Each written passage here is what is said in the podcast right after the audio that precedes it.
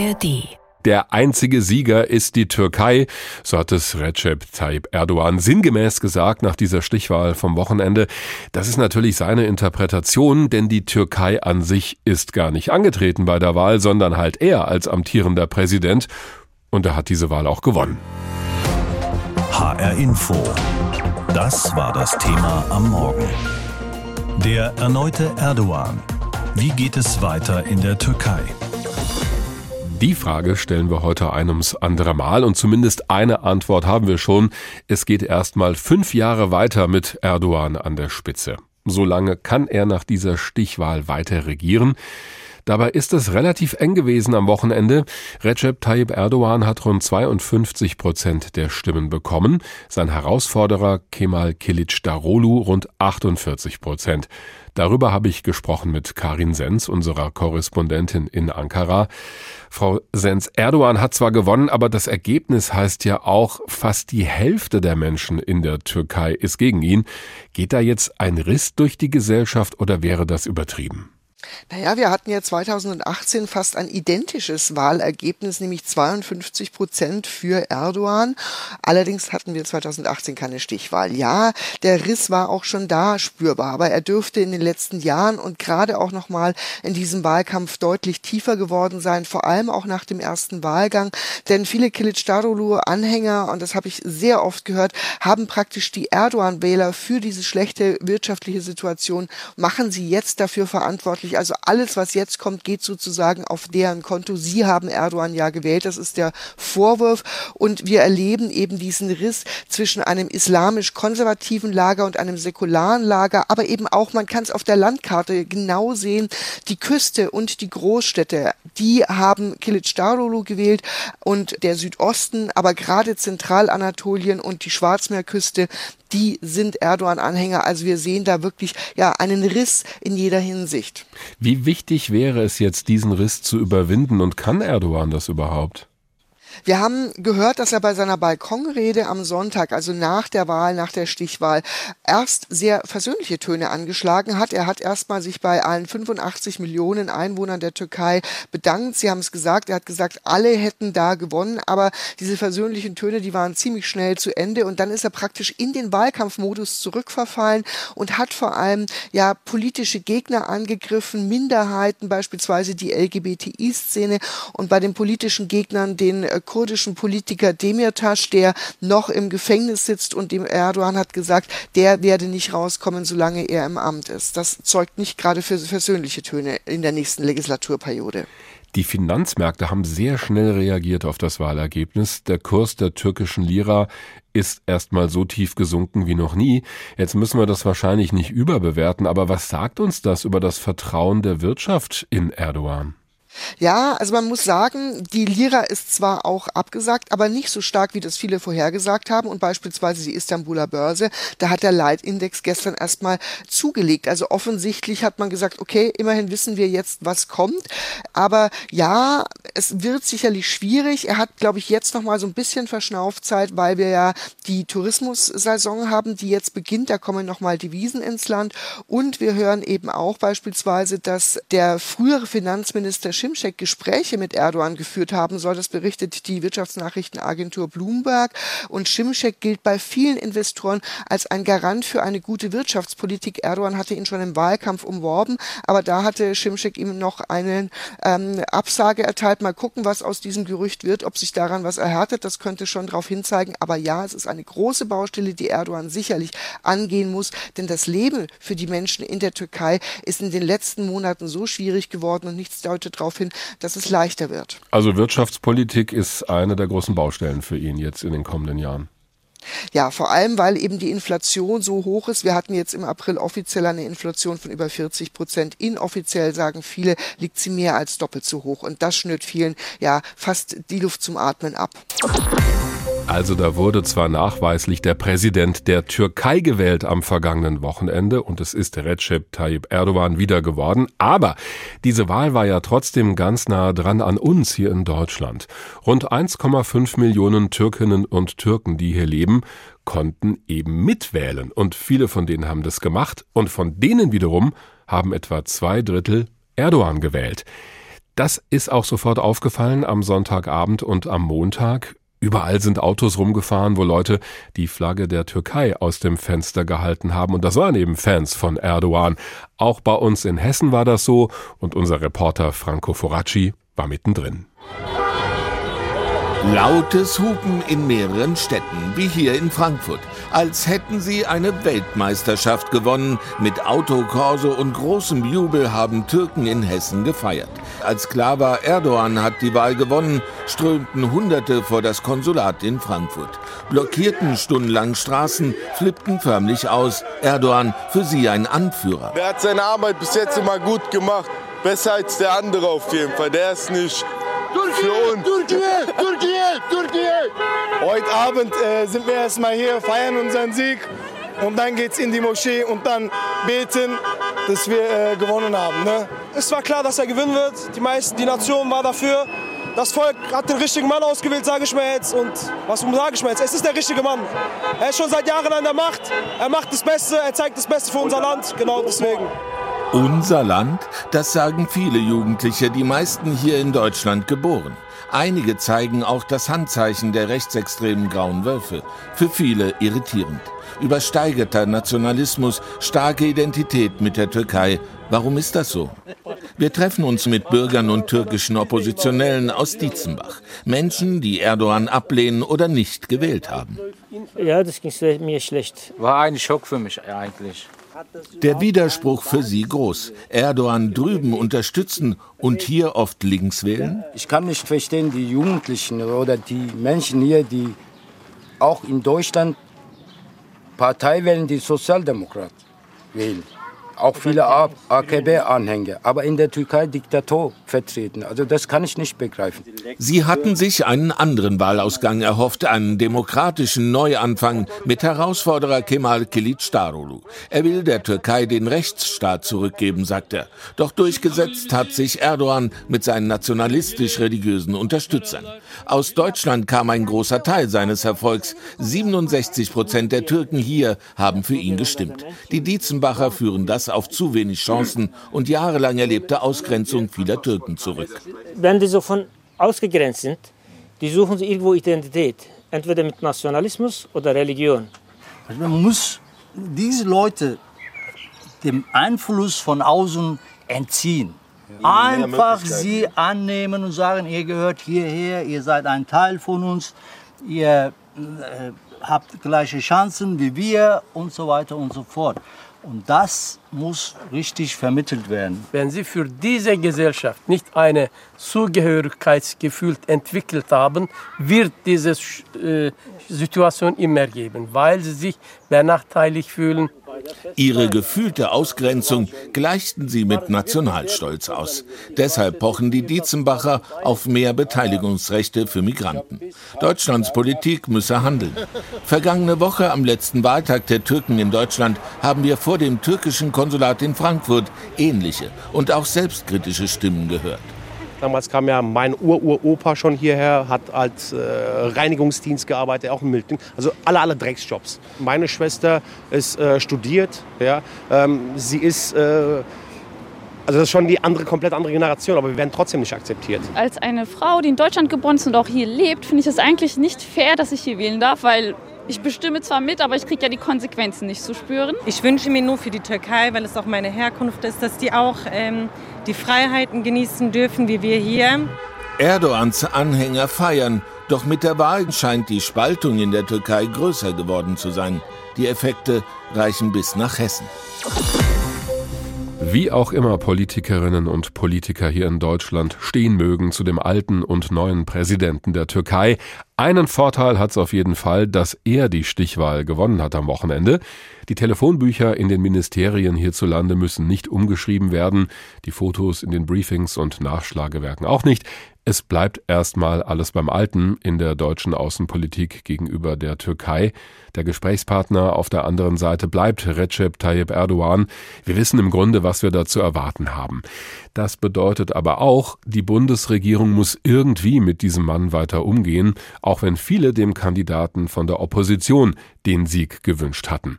Diese Wahl hat auch Majid Karametolu genau verfolgt. Er ist Bundestagsabgeordneter der SPD und stellvertretender Vorsitzender der deutsch-türkischen Parlamentariergruppe. Herr Karametolu, Ihre Koalitionspartner, also die Grünen, haben sich vor der Wahl gegen Erdogan ausgesprochen, ganz klar. Jetzt ist er aber weiter im Amt und wir haben auch weiter eine grüne Außenministerin. Wie sollen die denn weiter zusammenarbeiten? Sie werden schon wieder einen Kanal finden, mit dem sie miteinander reden können, weil sie es einfach müssen. Aber dieser Wahlaufruf war natürlich so, da hat man mit der Außenpolitik Innenpolitik gemacht und es war sehr kontraproduktiv, weil damit eigentlich die Thesen von Erdogans gestützt würden. Er sagt ja immer, der Resten will mich nicht, weil ich ja eure Interessen äh, wahrnehme. Also das hat möglicherweise für gewisse Verstimmungen gesorgt im deutsch-türkischen Verhältnis? Ich glaube nicht. Ich glaube, dass Erdogan dafür dankbar war. Ach was. Also, genau das will ja Erdogan. Er will ja, dass der Westen sozusagen erklärt, dass man ihn nicht möchte, mhm. weil er sagt, er ist derjenige, der die Interessen der Türkei durchsetzt und der der starke Mann gegen den Westen ist und vor allem die Deutsch-Türken glauben ihm das.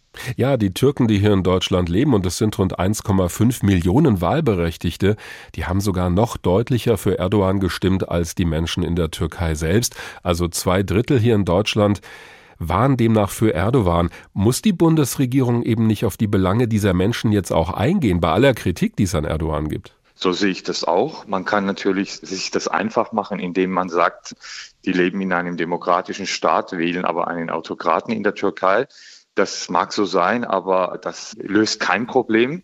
Die Türken in Deutschland fühlen sich seit Jahrzehnten diskriminiert, ausgegrenzt. Ein simples Beispiel, die doppelte Staatsbürgerschaft das wird ihnen bis heute verwehrt. Und äh, wenn man sich anschaut, dass fast 70 Prozent zuletzt der eingebürgerten Menschen die doppelte Staatsbürgerschaft bekommen haben, die Türken sind davon ausgeschlossen. Das ist einer der Punkte, wo sie sich diskriminiert fühlen. Aber das bringen wir jetzt auf den Weg, die doppelte Staatsbürgerschaft. Ja, das wollte ich gerade fragen. Also glauben Sie oder befürchten Sie, dass da jetzt auch sowas wie eine Entfremdung stattfinden könnte? Also auf der einen Seite die Deutschen, die Erdogan kritisch sehen und die Türkinnen und Türken hierzulande, die ihn halt gewählt haben und die ihn mögen. Ja, also eine gewisse Entfremdung gibt es. Ich habe ja selber sehr viele deutsche Freundinnen und Freunde in der Partei, außerhalb der Partei, also außerhalb der SPD, die schütteln nur den Kopf, können das nicht verstehen. Hm. Auf der anderen Seite kenne ich selbst viele türkischstämmige Menschen, die sehr gut in Deutschland angekommen sind, die hier geboren sind, die sich ehrenamtlich zum Beispiel bei der Feuerwehr engagieren und sonst wie aktiv sind in Vereinen, die aber den Erdogan wählen. Also eine gewisse Entfremdung ist da, aber wie gesagt, das hat seine Gründe. Erdogan kann jetzt eigentlich mit noch mehr Selbstbewusstsein regieren, weil er trotz aller Widerstände gewonnen hat. Wie sollte denn Ihrer Meinung nach die Bundesregierung jetzt ihm gegenüber auftreten, um nicht unter die Räder zu kommen? Naja, unter die Räder wird die Bundesregierung nicht kommen. Erdogan mag den starken Mann markieren, aber so stark ist er nicht. Die wirtschaftliche Lage in der Türkei ist desaströs. Er ist auf Europa und Deutschland angewiesen, auf Investitionen angewiesen. Insofern glaube ich, so schlecht ist die Position Deutschland nicht. Auf der anderen Seite ist die Türkei einfach ein viel zu wichtiges Land. Man muss sich nur die geografische Lage auf der Landkarte anschauen um das zu sehen. Und es gibt einige Probleme, die man gemeinsam lösen muss, äh, wo die Türkei auch ein Interesse daran hat, angefangen von Flüchtlingen bis hin zu Konflikt in der Ukraine. Bundeslandwirtschaftsminister Cem Özdemir geht ein bisschen weiter. Der Mann von den Grünen fordert schon eine Zeitenwende in unserer Türkei-Politik sinngemäß. Soweit gehen Sie offenbar nicht, wenn ich Sie richtig verstanden habe. Naja, ich meine, das ist erstmal ein Wortzeitenwende mhm. und dass er sich an dieses Wort anknüpft, äh, das ja Olaf Scholz in Bezug auf die Ukraine beziehungsweise den völkerrechtswidrigen Angriffskrieg Russlands gegen die Ukraine anlehnt, zeigt ja, dass er damit irgendwie eine Parallele darstellen will und das finde ich völlig überzogen.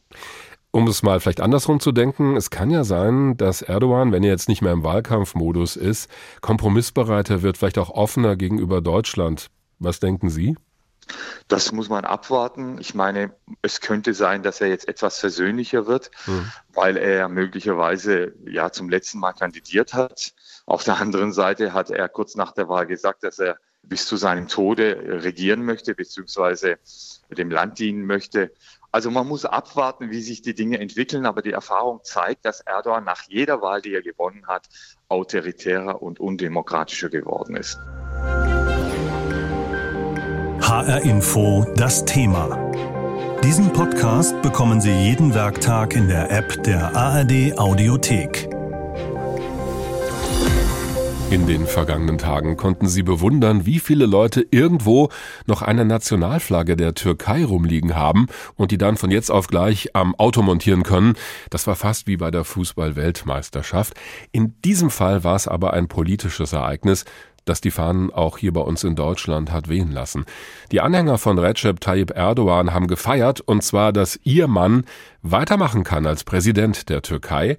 Er hat die Stichwahl gewonnen am Wochenende, wenn auch nur mit etwa vier Prozentpunkten Vorsprung vor seinem Herausforderer Kemal Kilicdaroglu von der Opposition. Es geht also weiter wie bisher in der Türkei, allerdings nur auf den ersten Blick. Denn das Land steht vor so großen Problemen, dass auch ein wiedergewählter Erdogan nicht einfach alles haargenau so machen kann wie immer. Welchen Kurs schlägt die Türkei unter ihm also ein in den kommenden fünf Jahren? Die Türkei erlebt historische Tage. Zum ersten Mal gibt es eine Stichwahl um das Präsidentenamt. Und auch der Sieger Recep Tayyip Erdogan schreibt Geschichte, sagt der Politikwissenschaftler Hüseyin Baci in Ankara. Äh, dass Tayyip Erdogan noch fünf Jahre gewählt ist, ist auch in, unserem, äh, in unserer Geschichte, 100 Jahre äh, dieses Jahr, haben wir nie einen Politiker, der 25 Jahre lang an der Regierung sein wird. Er ist äh, in dem Sinne historisch gesehen eine Ausnahmepersönlichkeit bereits geworden für die türkische Geschichte. Und auch Frank Schwabe, der Leiter der internationalen Beobachtermission des Europarates, lässt in seiner Bilanz zur Wahl keinen Zweifel. Die zweite Runde der Präsidentschaftswahl brachte einen klaren Gewinner. Nichtsdestotrotz hat auch die zweite Runde, wie schon die erste, in einem Umfeld stattgefunden, das in vielerlei Hinsicht nicht die Erfordernisse für demokratische Wahlen erfüllte. Zum einen kritisieren die Beobachter die ungleichen Chancen der Kandidaten in den Medien der Türkei, sprich das deutliche Übergewicht Erdogans im Vergleich zu seinem Herausforderer Kemal Kilicdaroglu. Außerdem lasse die oberste nationale Wahlbehörde, die die Wahlen überwacht, Transparenz vermissen. Schwabe kritisiert aber auch, ich möchte wirklich nach den Kampagnen mit Gewalt und Hassreden gegen Minderheiten dazu auffordern, das zu unterlassen, ob die sich nun gegen LGBTIQ von der einen Seite des politischen Spektrums richten oder gegen Flüchtlinge, was wir in der zweiten Runde von der anderen Seite des politischen Spektrums erlebt haben. Schwabe spricht damit den verschärften Ton im Wahlkampf Kilic Darulus in der zweiten Runde an. Politikwissenschaftler Baci schaut weniger pessimistisch auf die aktuelle Situation seines Landes. Die Türkei ist und wird demokratisch bleiben. Tayyip Erdogans Versuch, die Türkei aus der demokratischen Welt zu trennen, wird nicht möglich sein, weil es eine, wie wir sagen, strukturelle äh, Macht ist, Europäische Union. Wir sind in allen Institutionen. Wie beispielsweise im Europarat, dem auch Schwabe mit der Beobachtermission angehört. Nur, dass die Türkei Menschenrechtsurteile nicht umsetzt. Erdogan macht nochmal klar, dass er den früheren HDP-Vorsitzenden Selahattin Demirtas nicht freilassen will, auch wenn der Europäische Menschenrechtsgerichtshof das fordert. Eigentlich müsste der Europarat deshalb Konsequenzen ziehen und die Türkei ausschließen. Vor der Wahl ist das nicht passiert. Baci weist in diesem Zusammenhang auf die europäischen und deutschen Glückwünsche hin. Frau von der Leyen hat gesagt, äh, sie würde sich sehr freuen äh, für eine engere Zusammenarbeit mit Tayyip Erdogan. Auch Herr Michel hat gesagt, dass er gerne arbeiten würde, von Macron bis äh, alle anderen. Auch Olaf Scholz hat das gesagt. Die Türkei ist ein Land, was Europa nicht verneinen kann. Wirtschaftspolitisch, militärisch, und auch äh, was die Menschen angeht. So viele Leute leben in Europa. Erdogan wird nach der gewonnenen Wahl mit deutlich mehr Rückenwind in Brüssel und den anderen westlichen Hauptstädten auftreten. Da ist sich Baci sicher. Die Stichwahl führt der türkische Präsident dabei als Beweis für demokratische Wahlen in seinem Land an. Kritik der internationalen Beobachter dürfte ihn davon nicht abhalten. Die Analyse unserer Korrespondentin in Ankara, Karin Sens. Es geht erstmal fünf Jahre also weiter mit Erdogan an der Spitze und solange kann er nach dieser Stichwahl am Wochenende jetzt auch weiter regieren. Dabei ist es relativ eng gewesen. Recep Tayyip Erdogan hat rund 52 Prozent der Stimmen bekommen, sein Herausforderer rund 48 Prozent. Ein knapper Sieg für den alten und neuen Mann an der Spitze der Türkei. HR Info. Meinung. Von unserem Türkei-Korrespondenten Uwe Lüb. Recep Tayyip Erdogan ist kein Sultan. Anders als der ist Erdogan demokratisch legitimiert. Zumindest gibt es bislang keine Vorwürfe des Wahlbetrugs in der Stichwahl. Ansonsten hat Erdogan durchaus etwas von einem Sultan. Er erklärt sich zum Sieger, als es noch kein offizielles Ergebnis gibt. Er äußert sich hämisch über seinen Gegner Kemal Kılıçdaroğlu von der Opposition. Die pro-kurdische HDP für Erdogan politischer Arm der Terrorgruppe PKK nennt er vor jubelnden Anhängern LGBT-freundlich, als mache die HDP das Terrorverdächtiger.